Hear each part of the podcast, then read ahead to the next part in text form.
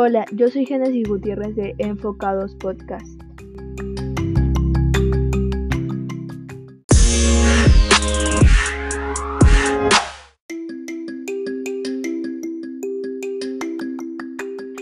Hola a todos los oyentes de aquí de Enfocados y a todos los que se están conectando. Le damos la bienvenida al programa.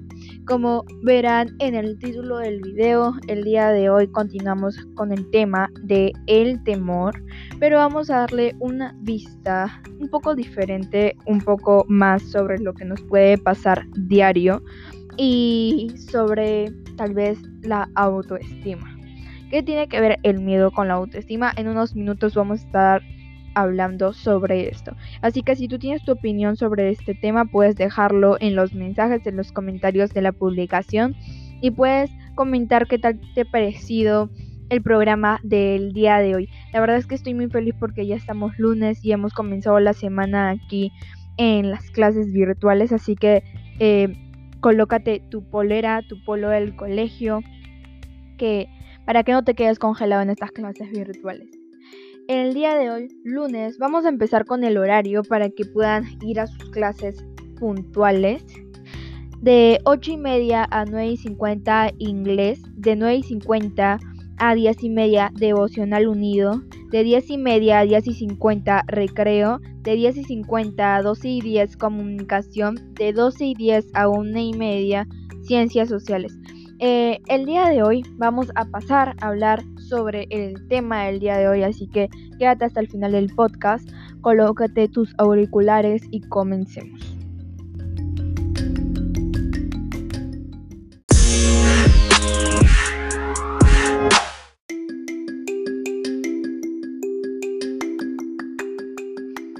Y el día de hoy vamos a comenzar con el, el pasaje bíblico y vamos a comenzar con 1 Juan 4 de 12 al 18. Nadie ha visto jamás a Dios si nos amamos unos a otros. Dios permanece en nosotros y su amor se ha perfeccionado en nosotros. En esto comenzamos, comencemos que permanecemos en Él y Él en nosotros, en que nos ha dado su Espíritu. Y nosotros hemos visto y testificamos que el Padre ha enviado al Hijo, el Salvador del mundo. Todo aquel que confiese que Jesús es el Hijo de Dios, Dios permanece en él y él en Dios. Y nosotros hemos conocido y creído el amor que Dios tiene para con nosotros. Dios es amor y Él permanece en amor, permanece en Dios y Dios en Él. En esto se ha perfeccionado el amor en nosotros, para que tengamos confianza en el día del juicio pues como Él es, así somos nosotros en este mundo. En el amor no hay temor, sino en el perfecto amor echa fuera el temor, porque el temor lleva en sí castigo, de en donde el que teme no ha sido perfeccionado en el amor. El día de hoy nos vamos a basar en este pasaje bíblico de Primera de Juan, así que si, si tienes tu Biblia, apúntalo, eh, ahí márcalo y y puedes apuntar cada frase o cada mensaje que tú lleves el día de hoy. El día de hoy eh, vamos a hablar sobre esto y sobre cómo estuvimos mencionando en qué tiene que ver esto con el miedo, con la autoestima y con todo esto que hemos estado viendo todo este tiempo. El día de hoy vamos a, a ver este tema, así que comencemos. Ahora, ¿qué dice eh, la Biblia o qué es lo que llamamos sobre este, este pasaje bíblico. Que en este pasaje dice de que el amor echa fuera todo temor, pero también dice de que si nos amamos debemos de amar, y en un pasaje bíblico dice, debes de amar a tu prójimo como a ti mismo. Tú no puedes tal vez eh, amar a tu prójimo si tú no te amas a ti mismo. Y también menciona de que de que el amor de Dios echa fuera temor, que si no, si seguimos sintiendo temor, eh, no hemos experimentado el perfecto amor de Dios. Ahora, ¿cuáles serán los pasos para seguir, para comenzar con esto? Si quieres averiguar más sobre este tema y sobre algunos pasos para ir eh, en contra de todo el temor, eh, continúa escuchando el podcast.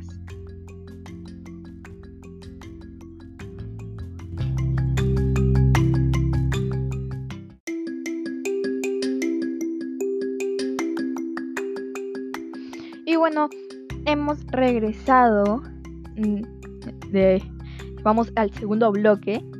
Vamos a mencionar qué dice la Biblia acerca del temor. La Biblia tiene mucho que decir acerca del temor. De hecho, menciona dos tipos específicos de temor. El primer tipo es beneficioso y debe ser fomentado. El segundo tipo es un es algo que se menciona de que debemos de conquistarlo y que este miedo no debe conquistarnos a nosotros. El primer tipo de temor es el temor del Señor. Este tipo de temor no es necesariamente miedo que signifique eh, estar temeroso de algo. O sea, cuando a veces nos mencionan en la Biblia que hay que tener el temor de Dios, ese temor es el que nos permite o lo que nos impide hacer cosas malas. Más bien es una, es una impresionante reverencia por Dios y una reverencia por su poder y gloria.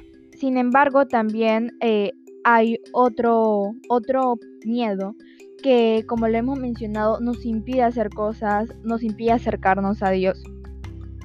Eh, y nos impide experimentar el perfecto amor de Dios. También el miedo de tener el temor de, Dios es tener miedo al pecado, es alejarnos del pecado.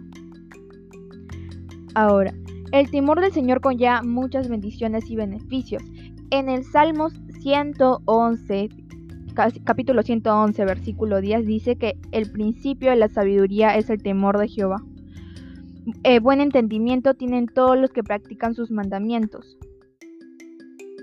Y en Proverbios 1.7 declara que el principio de la sabiduría es el temor de Jehová. Los insensatos despreciarán la sabiduría y la enseñanza por lo que podemos ver que tanto la sabiduría como el conocimiento comienza con el temor del Señor. Más aún, en Proverbios 19:23 dice que el temor de Jehová es para vida, y con él vivirá lleno de reposo el hombre, no será visitado del mal. Y de nuevo, en Proverbios 14:27 dice que el temor de Jehová es manantial de vida, para apartarse de los lazos de la muerte. Y Proverbios 14:26 declara que el temor de Jehová está la fuerte confianza y esperanza tendrán sus hijos. En estos versos vemos que el temor del Señor proporciona vida, seguridad para los hijos de Dios y para nosotros.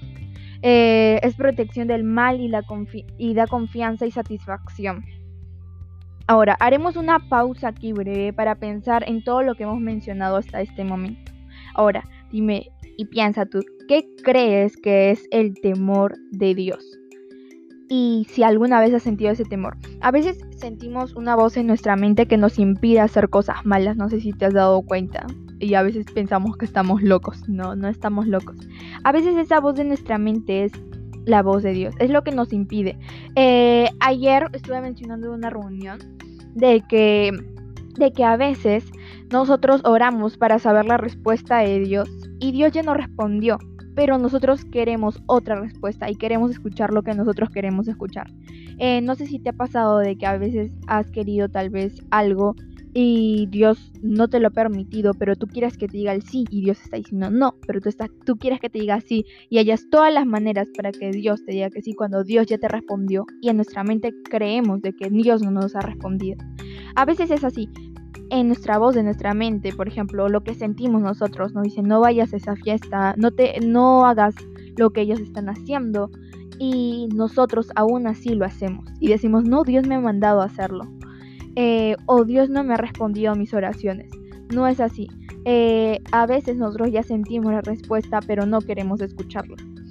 Ahora, eh, el temor de Jehová es a ayudarnos a ir en contra de la corriente. Como le hemos mencionado, ir en contra de la corriente es ir en contra de lo que el mundo dicta o lo que tus amigos dicen, en lo que las redes sociales nos dicen. Eh, el temor de Dios es marcar una tendencia. Eh, como hemos estado hablando, a veces eh, las redes sociales son muy abrumadoras o hay muchas tendencias o en el mundo existen muchas tendencias que nos dictan y que debemos supuestamente de seguir para, para que la gente nos siga, pero no es así. Cuando a veces tú eres diferente, la gente te sigue por ser quien eres, no por lo que los demás quieren que seas. Así que siempre quédate con eso. Aparte, eh, estuve viendo hace un rato un video y justo esto de, de la autoestima y todo esto del miedo, a veces nosotros decimos que nos, no, no hemos experimentado lo verdadero y aceptamos la mentira que nos ofrece el mundo. Si tal vez no has experimentado el, el amor de Dios como si sigues teniendo temor y no has experimentado el amor de Dios, creemos que lo que el mundo nos ofrece es perfecto, cuando no es así. Vamos a explicar más adelante esto, así que vamos a continuar con esto del temor de Dios y con esto del temor para luego especificar sobre lo del autoestima. Bueno, eh, se puede ver que el temor del Señor debe ser fomentado. Sin embargo, el segundo tipo de temor mencionado en la Biblia no es beneficioso y se debe ser no solo eh, sacado, ¿no? sino también derrotado. Este es el espíritu de cobardía, mencionado en 2 de Timoteo 1.7, donde dice, porque no nos ha dado Dios espíritu de cobardía, sino de poder, de amor y de dominio propio. Así que podemos ver desde el principio de este espíritu de temor no viene de Dios. Ahora, eh, salir, salir de donde Tal vez alguna vez no has querido una fiesta o no has querido hacer lo que tus amigos hacen y te han llamado tipo cobarde o cosas así, o temeroso, cosas así. Eh, no es así, es que has tenido dominio propio y que has dicho no y no has, no has caído en la tentación y no has dicho sí. Eh, entonces, eh, hay, hay miedo y hay un temor que sí nos genera un poco de cobardía. ahora, algunas veces estamos temerosos, algunas veces este espíritu de temor nos vence.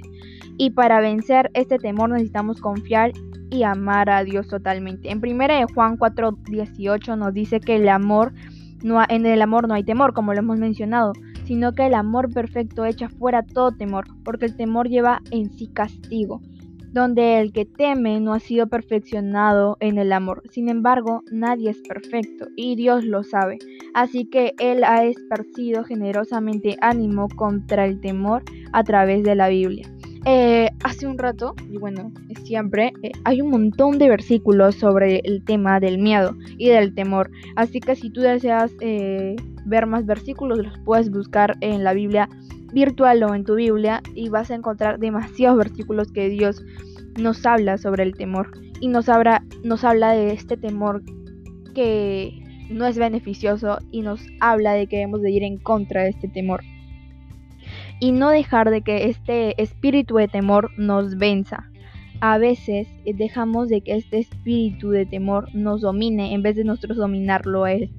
Eh, a veces tenemos miedo de comenzar una relación con Dios, tenemos miedo de muchas cosas y nos volvemos unas personas con demasiados miedos y demasiados temores y nos impide hacer cosas nuevas, cosas buenas.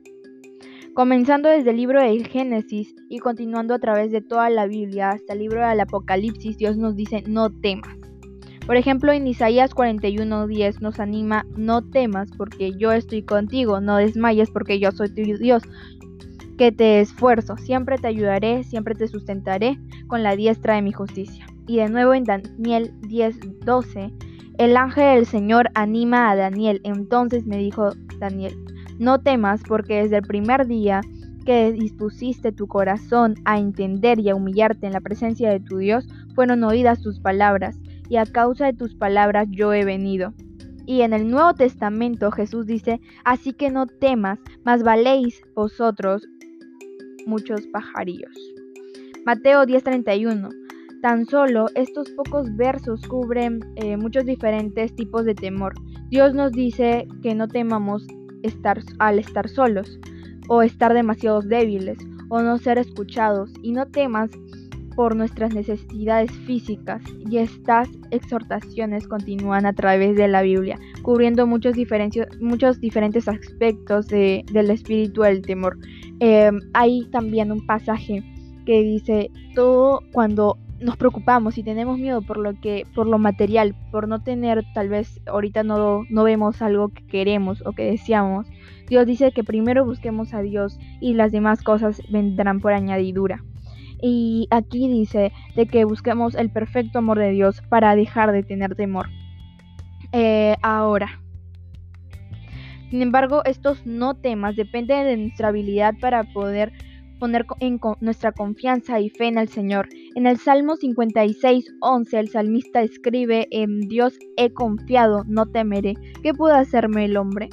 Este es un asombroso testimonio del poder de confiar en Dios. Lo que el salmista está diciendo es que a pesar de lo que suceda, él confiará en Dios. Entonces la total y completa confianza en Dios es la clave para vencer el temor. Como estuvimos mencionando, que que aquí menciona que en 1 de Juan 4:18 dice que el perfecto amor de Dios echa fuera todo temor. Entonces esto nos dice de que hemos de buscar a Dios y todo temor se irá. Ese es, eh, es uno de los puntos que vamos a tocar ah, de aquí unos minutos de cómo echar fuera el temor. Confiar en Dios es rehusarse a ceder ante el temor. Es acudir a Dios en los tiempos más oscuros y confiar en Él, que Él arregle las cosas como mencionamos anteriormente. En el pasaje también en la Biblia menciona que busquemos a Dios y lo demás vendrá por añadidura. Aquí mencionamos de que confiar en Dios eh, es rehusarse ante el temor. Y también confiar en Dios y acudir a Dios es en los tiempos más difíciles, más oscuros de nuestra vida, es que confiar en que Él va a arreglar las cosas, en que no serán nuestras fuerzas, sino sus fuerzas. También, no esperes ser perfecto para llegar a las manos de Dios o para llegar a tener una relación con Dios, porque como estuvimos mencionando anteriormente, nadie es perfecto y Dios lo sabe. Dios está buscando personas imperfectas para curarlas y sanarlas. En Dios he confiado, el, eh, bueno, ahora eh, mencionamos esto, de que el salmista, anteriormente mencionamos de que el Salmo 56, 11, él dice que eh, en Dios ha confiado y no temeré. Entonces nosotros tenemos que hacer igual, confiar en Dios y se va a ir todo temor y no vamos a temer. Esta confianza procede de conocer a Dios y saber que Él es un Dios bueno, quien solo quiere dar a sus hijos cosas buenas. Es como dijo Job, cuando estaba experimentando una de las pruebas más difíciles registradas en la Biblia, he aquí, aunque él me matare, en él esperaré.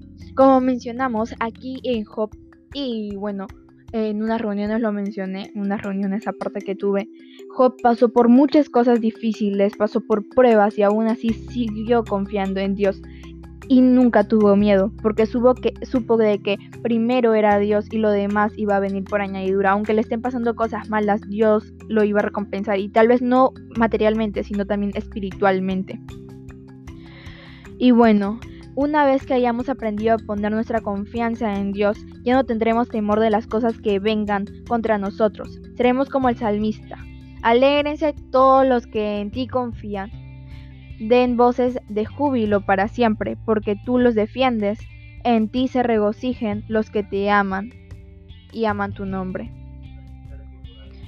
Ahora, vamos a hacer una pregunta, así que de aquí continúen ustedes en el segundo bloque.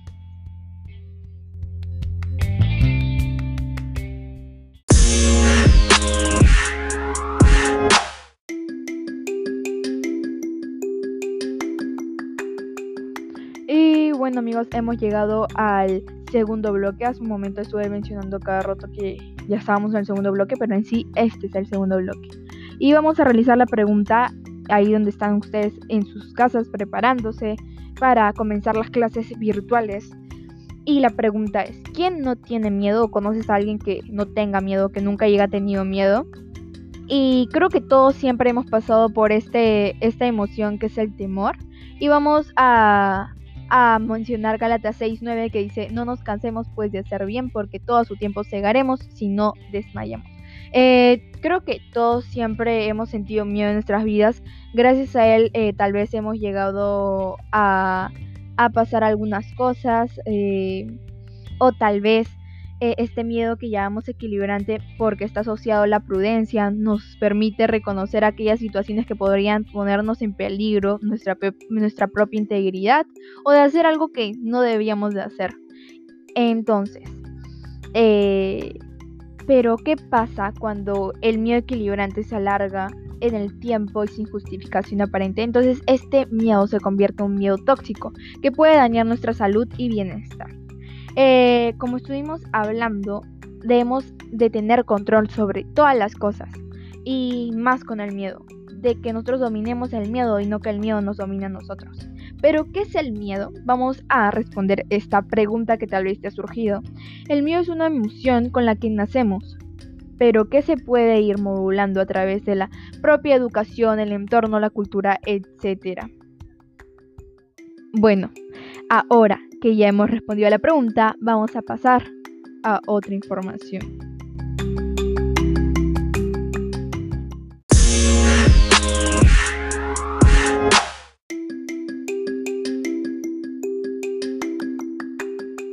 Y bueno amigos, hemos pasado al tercer bloque y a la solución sobre todo esto del miedo.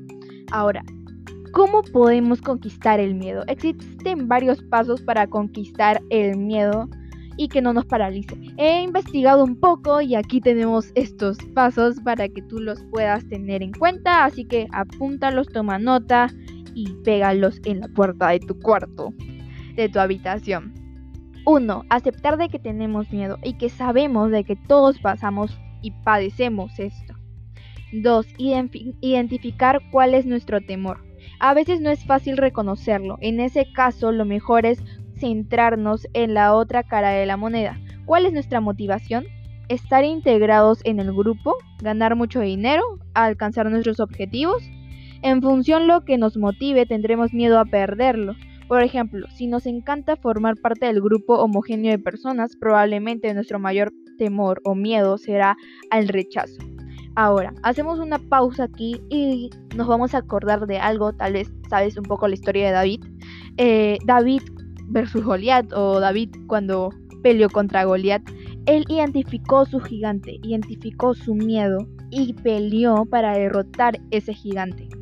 Ahora, así es lo que pasa en nuestro día a día. Nosotros tenemos que identificar cuál es ese gigante, cuál es ese temor y que debemos derrotarlo.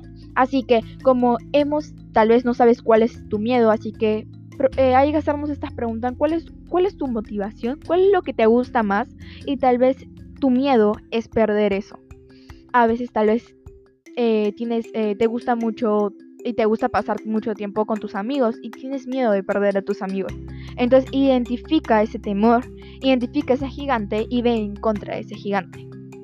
3 mirar al miedo a la cara y hacerlo concreto. Nuestro peor enemigo siempre es nuestra propia cabeza. Nosotros somos capaces de imaginar cosas mucho peores que la realidad. Por eso son tan peligrosos los miedos y cuando el jefe o una persona dice haz esto, atente a las consecuencias, probablemente pensamos de que en una de las consecuencias mucho más dramáticas que las que luego realmente sucederán y tal vez cuando nuestra mamá dice te vas a caer y pensamos que nos vamos a caer muy feo. La verdad por tanto eh, a veces genera un poco de miedo.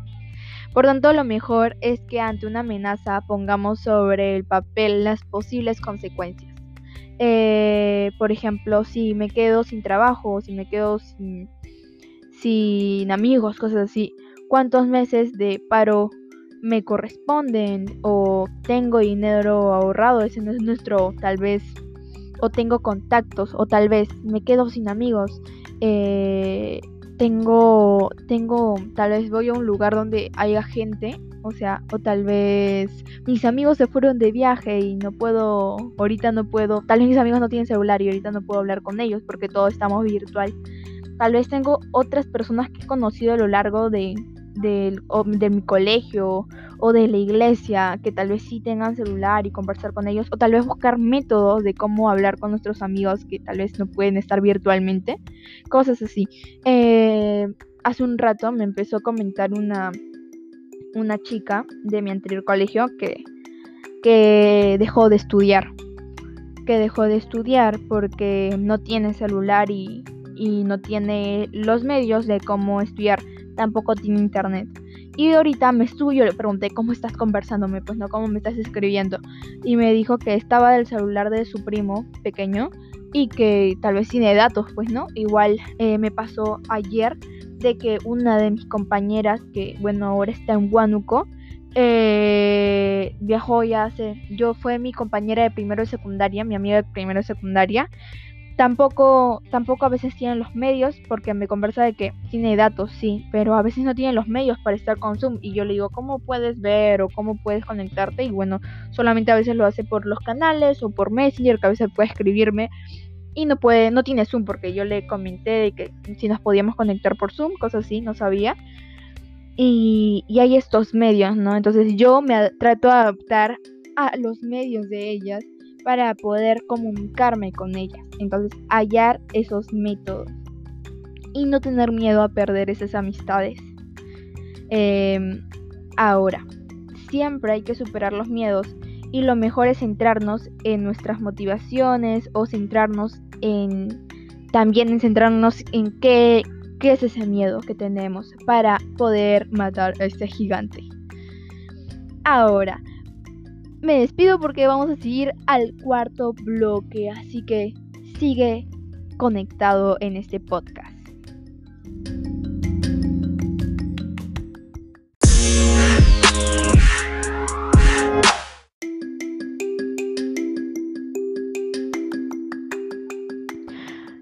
bueno amigos, hemos llegado al cuarto bloque y vamos a mencionar algunos temores que tal vez nos pasan en la adolescencia.